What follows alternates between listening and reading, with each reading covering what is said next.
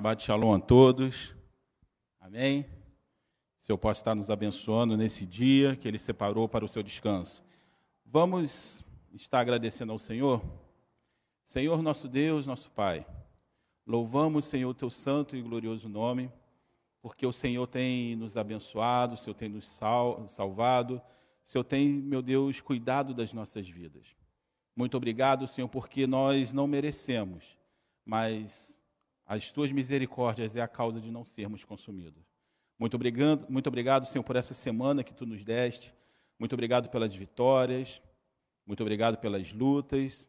Mas, Senhor, nós sabemos que em todo momento o Senhor está ao nosso lado, nos abençoando, nos fortalecendo, e por isso nós estamos aqui nessa noite, louvando e bendizendo teu santo nome. Senhor, muito obrigado por essa oportunidade que nós temos de poder estudar um pouquinho mais da tua palavra. Senhor, abra nossos corações para que possamos entender, compreender o que o Senhor quer falar aos nossos corações nessa noite. E que possamos, Senhor, ser grato por todos os benefícios que o Senhor tem feito sobre as nossas vidas. Muito obrigado por tudo, em nome de Jesus. Amém. Nessa noite eu gostaria de ler João, capítulo 14, versículo 1.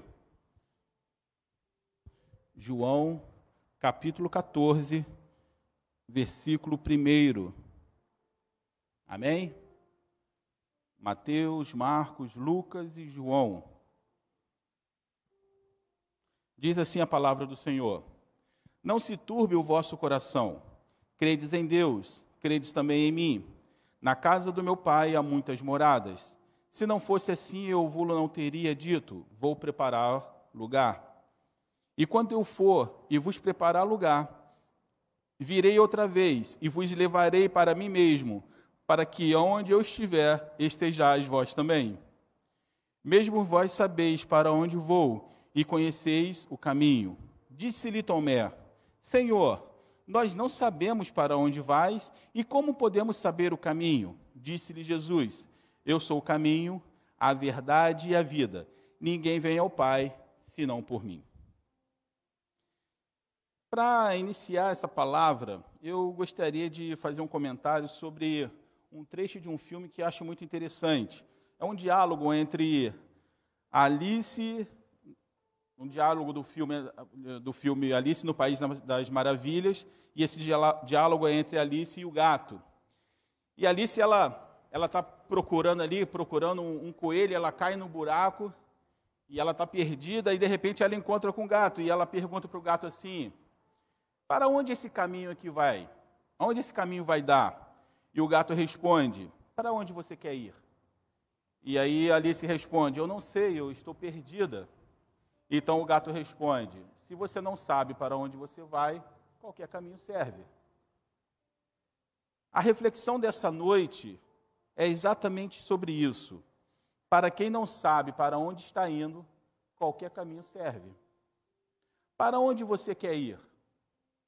Através das suas escolhas, através das suas ações. Já parou para pensar isso? Onde você quer chegar? Para onde você quer ir? Infelizmente, muitos estão como Alice, não sabe de onde está e nem para onde quer ir. Para entendermos essa palavra que nós acabamos de ler, desse texto que nós acabamos de ler, em que Jesus diz que Ele é o caminho, a verdade e a vida, é, vamos nos contextualizar na situação em que isso está acontecendo. Embora o mundo naquela época tivesse sob domínio romano, a cultura, a língua e as tradições filosóficas era oriundo do Império Grego, dominado pelo Alexandre o Grande. Essa cultura grega que a gente vive até hoje. Quando Alexandre o Grande morreu em 323 a.C., suas conquistas não constituíram apenas a dominação das terras mais importantes daquela época.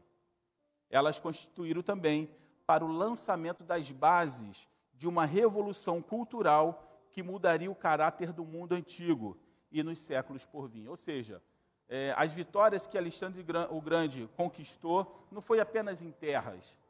E tem uma frase muito famosa que diz que Alexandre conquistou tantas terras que um certo dia ele olhou e ele chorou por não ter mais terras a ser conquistadas. Mas ele morre. Só que uma cultura grega, ela vai ser estabelecida em todos aqueles lugares onde Alexandre o Grande havia conquistado. A literatura grega era tida como modelo para a produção literária, ou seja, já nos tempos de Jesus, tudo que era escrito era escrito no grego. Tanto que o Novo Testamento, ele vai ser escrito em quê? No grego. O Antigo Testamento, que vai vir antes dessa, dessa revolução cultural grega, ela vai ser escrita o quê? Em hebraico. A Bíblia, no, no, no, Antigo Testamento, ela vai ser escrita em hebraico e algumas coisas em aramaico. Mas o Novo Testamento, ele vai ser escrito em grego, por causa dessa influência que veio da Grécia. As línguas e os costumes das velhas culturas, persas, judá, é, judeias e Egito, não gozavam do mesmo prestígio porque eram culturas de povos conquistados. Ou seja, é mais ou menos como aconteceu aqui no Brasil. Quando os portugueses chegaram, o que predominou foi o quê? A língua portuguesa. E a língua indígena ela foi sendo deixada, porque era a língua de povos que foram conquistados. E nessa época não foi, não foi diferente. Essa dominação cultural grega chega nos termos de Israel. E essa, essa cultura grega também vai chegar em Israel. Principalmente em algumas cidades por onde Jesus passou, como Galiléia, Tiberíades e Samaria. Essas cidades ficaram conhecidas como cidades-estados, também conhecidas como Decápole, que é mencionada em Mateus 4, 25. Tudo isso para você entender o contexto em que Jesus vai falar que ele é a verdade. Em Mateus 4, 25 diz assim: E seguia uma grande multidão da Galiléia, de Decápolis, de Jerusalém, da Judéia e da além do Jordão. Então a própria Bíblia ela vai falar dessa cidade que tinha uma grande influência grega. Nessa ocasião, a cultura grega ainda não havia chegado aonde? Em Jerusalém. Essa cultura grega ainda não tinha chegado, não tinha cruzado os portões, os muros de Jerusalém. E sabe por que, que ela não conseguiu chegar em Jerusalém? Por causa da Torá. Porque essa, essa filosofia ela iria de encontro o que a Torá falava. Então, por causa da, da Torá, ela não consegue chegar até Jerusalém. A cultura grega acreditava que para se tornar parte de uma civilização mundial, teria que adequar a Torá a outra situação. Então você vê que essa questão de querer atualizar a Bíblia, como a gente viu há um tempo atrás um, um pregador falar sobre isso, ela não é nova. Lá atrás, nos tempos, no, no, tempo de Jesus, quando a filosofia grega queria entrar em Jerusalém, ela vai dizer o quê? Que a Torá precisava ser atualizada ou precisava se adequar à nova filosofia que estava chegando. E essas palavras, isso que eu estou falando para vocês aqui, não são palavras minhas. Isso faz parte de um estudo que virou um livro em 1982. E o título do livro é A Sombra do Templo. Depois, se vocês tiverem a oportunidade de procurar esse livro, esse livro é muito bom, A Sombra do Templo. Percebemos que a tentativa de adequar ou de atualizar a Bíblia aos moldes do mundo não é nova, mas porque a Torá era um problema para a cultura grega. Desde o início dos tempos, o homem se sentia angustiado com as perguntas que parecem fundamentais para definir o significado humano. Quais são essas perguntas? De onde eu vim e para onde eu vou? Todo mundo faz essa pergunta. De onde eu vim e para onde eu vou? A Grécia antiga forjou seu nome na história ao desenvolver a filosofia como uma forma de responder essa questão. Filósofos como Sócrates, Platão, Aristóteles, vão criar a ideia de que o caminho para encontrar a verdade, preste atenção, esses caras, Sócrates, Platão e Aristóteles, são caras que vão vir antes de Jesus. Então, essa cultura é uma cultura anterior a Jesus. Preste atenção porque que ele vai falar que ele é a verdade. A filosofia, com os filósofos como Sócrates, Platão, Aristóteles, vão criar a ideia de que o caminho para encontrar a verdade estava na observação criando o princípio da casualidade e da contradição, da não contradição. Ou seja, o homem passa a ser o centro das atenções e esse homem vai interpretar a chegada da verdade. Ou seja, a partir de agora, essa filosofia, ela vai de encontro o que a Torá diz, porque a filosofia vai ensinar que para você chegar à verdade, você precisa observar as coisas. Você precisa observar, e aí, com essa observação que eu faço, eu mesmo vou conseguir chegar à verdade. Deus está fora disso. Eu chego à verdade pelos meus próprios méritos. Eu chego à verdade pela minha própria interpretação. Eu não preciso mais da Bíblia, eu não preciso mais de Deus. Eu vou chegar à verdade por isso. Isso iria contradizer a Torá, o que, isso iria contradizer o que a Torá ensina, uma vez que a verdade era revelada por Deus aos seus servos e profetas, e essa verdade era passada para o povo. É o que a gente vai ver na Torá. O Senhor revela para os seus servos, para os seus profetas, e esses homens vai ter a responsabilidade o quê? de ensinar a verdade para o povo. Isso aconteceu com Moisés, isso aconteceu com Arão, isso aconteceu com Elias e com todos os outros recebia de Deus e ele passava essa informação. Isso vai, vai acontecer pela primeira vez com Abraão. Abraão vai receber essa palavra e ele vai andar nessa palavra e vai ensinar o seu filho nessa palavra que vai perpetuar uma verdade. E isso é tão bíblico porque em Amós 3,7 vai dizer o seguinte: certamente o Senhor Deus não fará coisa alguma sem, sem ter revelado o seu segredo aos seus servos e aos seus profetas. Ou seja, então eu, eu chego até a verdade através da revelação que o Senhor revela aos seus servos e seus profetas. Só que isso aqui, que, que está sendo dito, está sendo dito ainda onde não existia uma Bíblia propriamente dita. Existia a Torá, mas não tinha a palavra de Deus concretizada como nós temos hoje. Ou seja, Deus ele é o centro da verdade, não o homem. A Bíblia vai dizer que Deus é o centro da verdade e não o homem.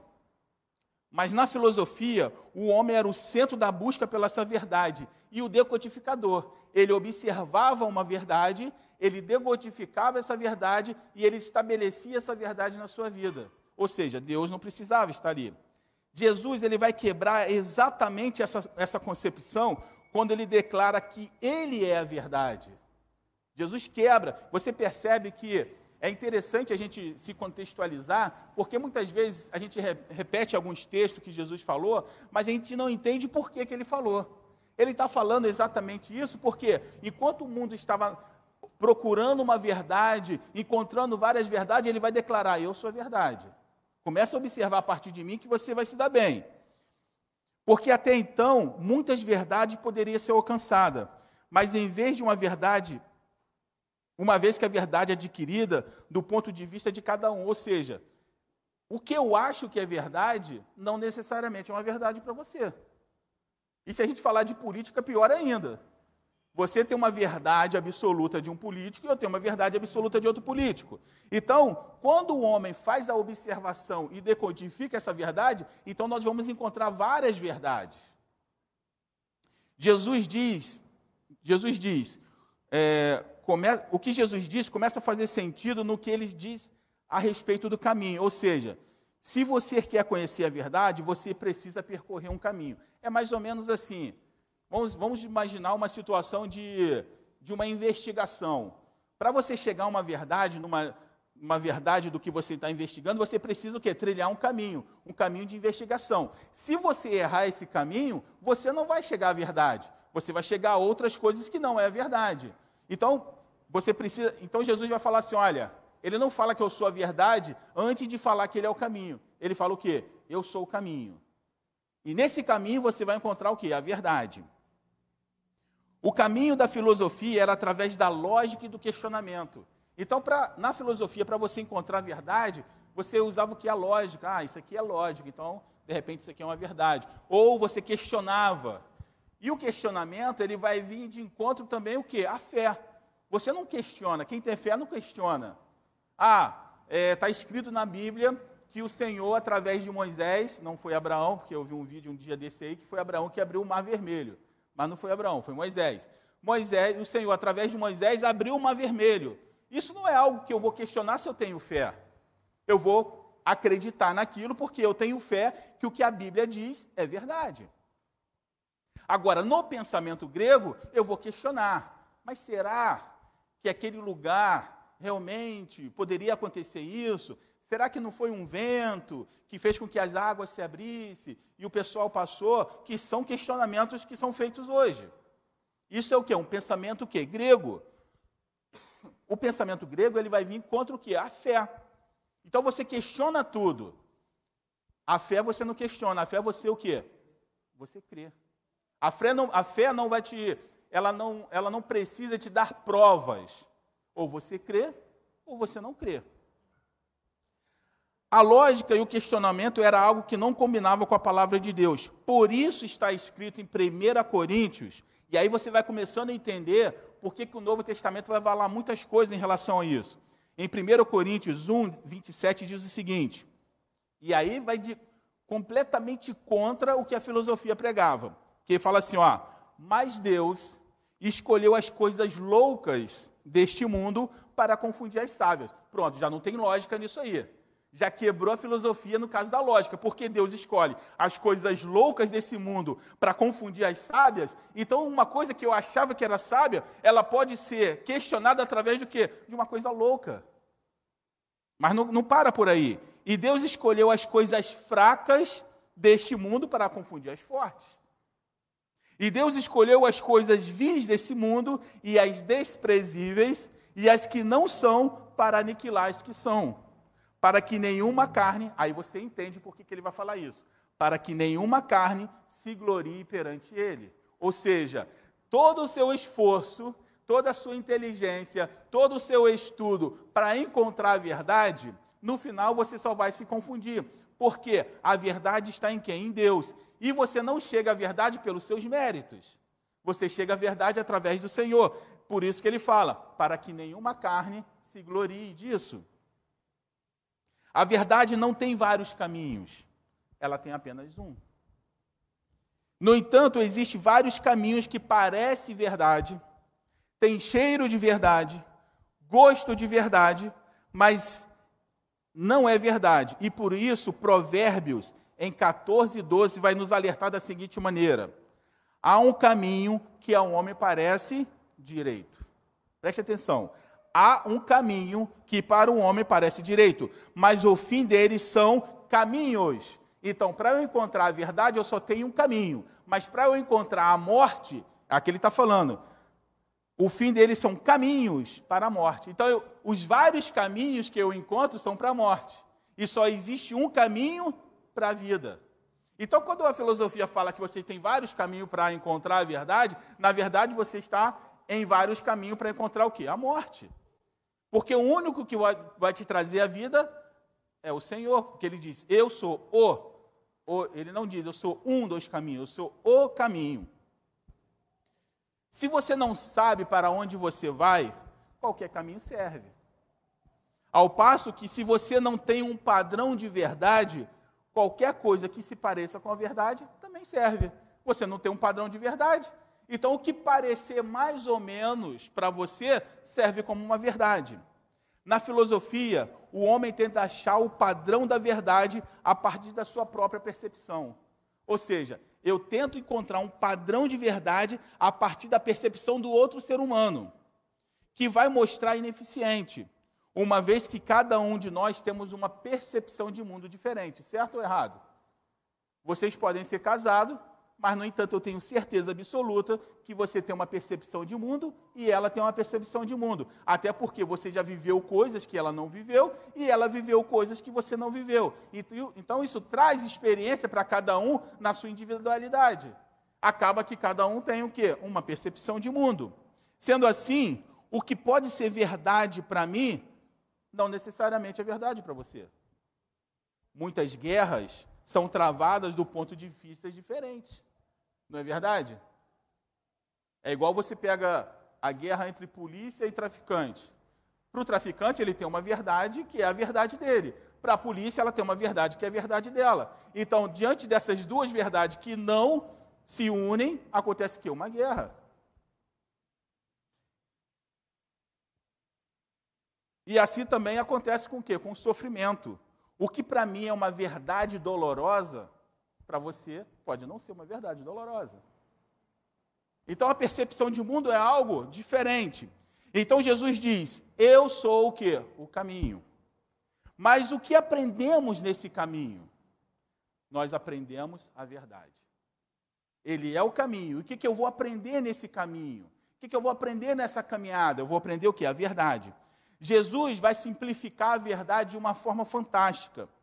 A verdade de Jesus não era algo de ponto de vista, não era um ponto de vista de Jesus que ele chegou à verdade, mas na verdade ele Jesus pautou a sua vida o quê? Na Torá. E simplifica a Torá da seguinte forma em Marcos 12, 30, que diz assim: Olha como ele vai simplificar a verdade. Amarás, pois, o Senhor teu Deus de todo o teu coração, de toda a tua alma e de todo o teu entendimento e de todas as tuas forças, e o, esse é o primeiro mandamento. E o segundo, semelhante a esse, é: amarás o teu próximo como a ti mesmo. Não há outro mandamento maior do que esses. Então ele começa a mostrar que nesse caminho você vai aprender o que é verdade. E o que é verdade? Ou seja, independente da visão de mundo do meu próximo, eu preciso amá-lo. Então, nesse caminho, eu vou encontrar o que? O amor. Experimenta tirar o amor da Bíblia, o que, que sobra? Não sobra nada. A Bíblia ela não vai se sustentar sem o amor. Porque não foi por amor que ele enviou o seu único filho para morrer por mim e por você? Não foi por amor que ele, ele faz as coisas, que ele cuida do, do, do seu povo? Se você tira o amor, nada se sustenta. Então você começa a entender o caminho pelo qual nós vamos entender o que o que é uma verdade. Jesus, ele vai ser o exemplo o quê? Do amor. Do amor de quem? Do Pai em relação às nossas vidas. Porque Jesus vai vir pelo que está escrito no texto, que diz assim: E Deus amou o mundo de tal maneira que entregou seu único filho, para que todo que nele crê não pereça, mas tenha o quê? A vida eterna. Então, nesse caminho, nós vamos descobrir o quê? O amor. E voltando para o que Jesus disse, Jesus disse assim: Eu sou o caminho, a verdade e a vida. Ninguém vem ao Pai senão por mim. Jesus é o caminho verdadeiro. E esse processo que traz vida. Tudo é processo, mas qual é o objetivo final? Ou seja, estar no caminho é um processo. Conhecer o amor é um processo. Conhecer a, a, a verdade é um processo. Tudo é um processo. Mas existe algo, um ponto final nisso. Qual é o final desse caminho? O que, que ele vai nos levar? Aí você pode falar assim: ah, ele vai, vai, vai me levar ao amor. Não, isso é o processo. Ah, ele vai me levar à verdade. Não, isso é o processo também. Aonde que esse caminho vai nos levar? Esse caminho vai nos levar de volta para casa. Voltar para um lugar onde nós nunca deveríamos ter saído. E eu não estou falando do jardim do Éden. Eu estou falando de nunca ter saído da presença de Deus. De nunca ter perdido essa comunhão com Deus. Para simplificar, eu gostaria de contar uma história que eu ouvi há um tempo atrás. Eu achei muito interessante. Eu queria que vocês prestassem atenção nessa história. Quando nós fomos para a Segunda Guerra Mundial, o Brasil, quando foi para a Segunda Guerra Mundial, nós fomos designados para a Itália. E lá na Itália era um frio de matar, e quando falam frio de matar é porque realmente o frio matava. E quando o Brasil foi para a guerra, sua missão inicial era tomar um monte chamado Monte Castelo, onde havia uma base nazista lá em cima. Esse monte era impossível de ser tomado, porque os nazistas estavam no topo do monte e eles tinham toda a visão do que acontecia embaixo. Mas quem subia não conseguia ver os nazistas lá em cima. Se subisse de dia, seria um alvo perfeito para os soldados nazistas. E se subisse de noite, não precisaria de nazista, porque o frio ia acabar matando os soldados, uma vez que eles tinham que subir rastejando naquele, naquele monte. A estratégia era começar a subir às seis horas da noite, onde, onde ainda havia, estava começando a escurecer e não estava tão frio assim, mas eles tinham que subir entre as seis horas e até a meia-noite, porque depois da meia-noite o frio era insuportável.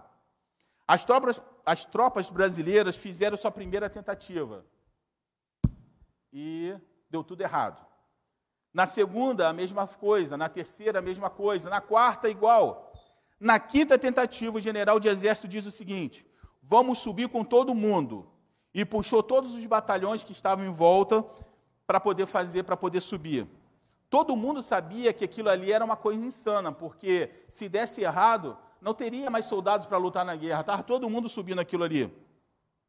Os americanos já tinham tomado um couro lá em cima. Os ingleses, igual. Os franceses até já tinham perdido a sua pátria. Então agora era a vez dos, dos, dos brasileiros. E os brasileiros começam a subir aquele, aquela cota. E aquilo começou a ficar dramático, ao ponto que uma, uma frase ficou bem conhecida, que diz assim: se você ouvir um tiro, é porque o tiro não acertou em você. Porque um tiro não se ouve, se sente. Ou seja, Primeiro você é atingido e depois que você ouve o tiro. Para você ver a situação daqueles soldados. Os soldados subindo de cotovelo no chão e ouvia do lado o grito do amigo morrendo, sendo atingido. Era subindo e alguém ficando. Era subindo e a hipotermia agindo. À meia-noite já tinha perdido tanta gente que eles já tinham tomado conta, tomada a, noção que aquilo ali era uma missão suicida. Se voltasse, tomaria tiro nas costas. Se seguisse, se continuasse, tomaria, tomaria tiro no peito. Naquele momento, eles começaram a conversar entre si. Todo mundo de uniforme, sangrando, rastejando na mesma lama, lutando por um negócio que não fazia sentido na cabeça deles. Muitos estavam ali, não sabiam nem por que estavam ali. E nessa conversa eles começaram a falar assim: Nós viemos junto no mesmo navio, nós atravessamos o Atlântico, mas eu não sei quem é você. De onde você veio? E aí alguém respondeu: Eu vim da Bahia. Aí o cara, pô, legal, Bahia é legal. E você, de onde você veio?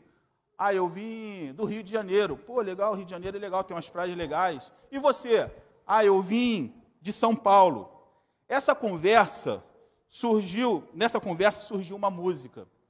E essa música começa assim: Você sabe de onde eu venho? E alguém respondeu: Venho do morro do engenho. E alguém era do Mato Grosso? Respondeu: Das selvas. E o outro respondeu: Dos cafezais da boa terra do coco, da chompana onde um é pouco, dois é bom, três é demais. E o outro continuava: Eu venho das praias sedosas, dizia um capixaba, das montanhas alterosas, dizia um mineiro, dos pampas dos seringais, das margens crespas do rios, dos verdes mares bravios, da minha terra natal. E o coro é interessante, que diz assim: Por mais terras que eu percorra, não permita a Deus que eu morra, sem que eu volte para lá.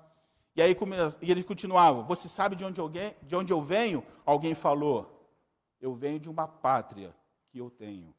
E outro falou assim: Eu venho ver, dos verdes mais belos, os mais dourados, os azuis, dos azuis mais cheios. Você sabe de onde eu venho? Alguém falou. Bom, na minha casa não tinha nada de interessante, mas eu deixei minha noiva lá e prometi que quando eu voltasse, eu iria me casar com ela. Você sabe de onde eu venho? Eu venho do meu pé de jacarandá. Antes do sol nascer, aqueles homens loucos invadiram as posições dos nazistas, queimaram a bandeira deles e dominaram aquele, aquele cume. Desceram, pegaram o navio e voltaram para casa. Porque naquele dia eles descobriram que uma guerra não se ganha por ideologia. Não é questão de socialismo, capitalismo ou qualquer outro ismo. O que fez é eles subirem aquele monte e fincarem a bandeira lá em cima foi uma enorme vontade de voltar para casa. Não era conquistar terras, era a vontade de voltar para casa. E quando alguém apontou uma arma para ele, ele ameaçou desistir, ele fez a seguinte pergunta: Você sabe de onde eu venho? Porque, não, porque nós passamos dias sendo violentamente tentados a viver uma, uma vida abaixo do que Deus tem preparado para nós. E cada dia que passa eu escuto a voz do tentador tentando me chamar para trocar um reino, trocar um trono por um sonhozinho aqui. Por quatro, cinco aplausos de outros seres humanos. E Deus me diz: fala para ele, você sabe de onde eu venho? Quando eu abro a tela do meu, do meu computador, Satanás diz: Olha, tem coisa legal para você fazer aqui. Mas Jesus diz: Fala para ele, você sabe de onde eu venho? Ele te prometeu um reino que é muito mais do que o mundo pode te dar. É pegar você e colocar no lugar aonde ele criou para você. Porque cristão não é ser, um cristão não é ter. Um, um cristão não é ter, não é fazer, um cristão é ser. E eu e você, nós somos filhos de Deus. E isso tem que significar alguma coisa todos os dias que eu e você acordamos de manhã. Jesus falou: Você vai vir e a primeira coisa que eu vou colocar nas suas mãos é uma coroa. E quando ele colocar essa coroa nas minhas mãos, eu vou pegar essa coroa e vou colocar aos seus pés, porque eu tenho, eu reconheço que eu só cheguei lá porque ele me levou para lá. Não foi pelo meu mérito, não foi pelo meu sacrifício. Isso é uma verdade absoluta. Isso é o caminho. Isso é estar de volta na presença do Pai. E quando o mundo te pergunta o que você quer, você deve dizer ao mundo: Você sabe de onde eu venho? Porque por mais terras que eu percorra, não permita a Deus que eu morra sem que eu volte novamente para lá. Eu quero viver aqui em sintonia com o trono de Deus. Você não é da cabeça de ouro e nem do peito de prata, e muito menos dos dedos de barro e de ferro. Você é da rocha que vai destruir essa estátua. Mas antes que você diga para o mundo, você sabe de onde eu venho, você precisa saber. Você sabe de onde você vem? E você sabe para onde você está indo? Aqueles homens lutaram porque eles queriam voltar para casa. Eles queriam voltar para as coisas que para eles eram boas. E eu e você? Será que nós também queremos voltar para casa? Ou será que nós estamos presos por aplausos? Ou será que nós estamos presos por um carro, por uma moto, por uma casa, por um, uma condição financeira? Deus tem muito mais para dar para mim e para você do que o mundo jamais poderia nos dar. E você precisa saber, e você precisa fazer essa pergunta: Você sabe de onde eu venho? Quando o mundo quer te tirar do caminho e te levar para as coisas que ele acha que é boa para você, porque são muitos caminhos que levam à morte, você tem que perguntar: Ei, você sabe de onde eu venho? Porque Deus, Ele não vai abençoar os seus planos, não está escrito isso na Bíblia em lugar nenhum. Deus vai abençoar os planos que Ele tem para você. E os planos que Ele tem para você é para que você volte para um lugar de onde você nunca deveria ter saído, que é na presença de Deus. Você sabe de onde eu venho? Essa é a pergunta que eu faço nessa noite. O plano dele é que você volte para casa para desfrutar da presença dele em comunhão pelos séculos dos séculos, para toda a eternidade. E quanto a isso, eu vou lutar o máximo que eu puder, porque eu quero voltar para casa. A palavra de Deus diz que nós somos peregrinos nessa terra, mas muitos de nós vivemos como se essa terra fosse a nossa pátria, mas não é. Nós não somos daqui. E você? Você sabe de onde você vem? Você sabe de onde você vem? E para onde você vai? São as duas perguntas que toda a humanidade se pergunta. E por causa delas procura vários caminhos, quando na verdade existe apenas um caminho, existe apenas uma verdade que vai te trazer vida e vida em abundância. Sabe por quê?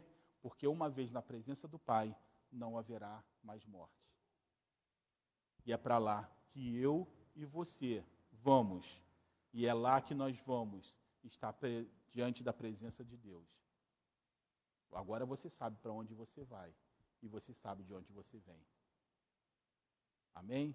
Que o Senhor possa nos abençoar, que essa palavra possa estar sendo escrita nos nossos corações e que o Senhor possa estar nos abençoando, abrindo os nossos olhos, para que não sejamos enganados por esse mundo, para que nós tenhamos a verdadeira certeza para onde nós vamos, de onde nós viemos e para onde nós vamos. As lutas nesse mundo são lutas passageiras, são lutas para tirar o nosso foco do caminho. Tristeza, dor, falta de dinheiro, doenças, tudo isso é para tirar o nosso foco, porque o nosso foco é voltar para casa. Que o Senhor possa nos abençoar. Shabbat Shalom a todos.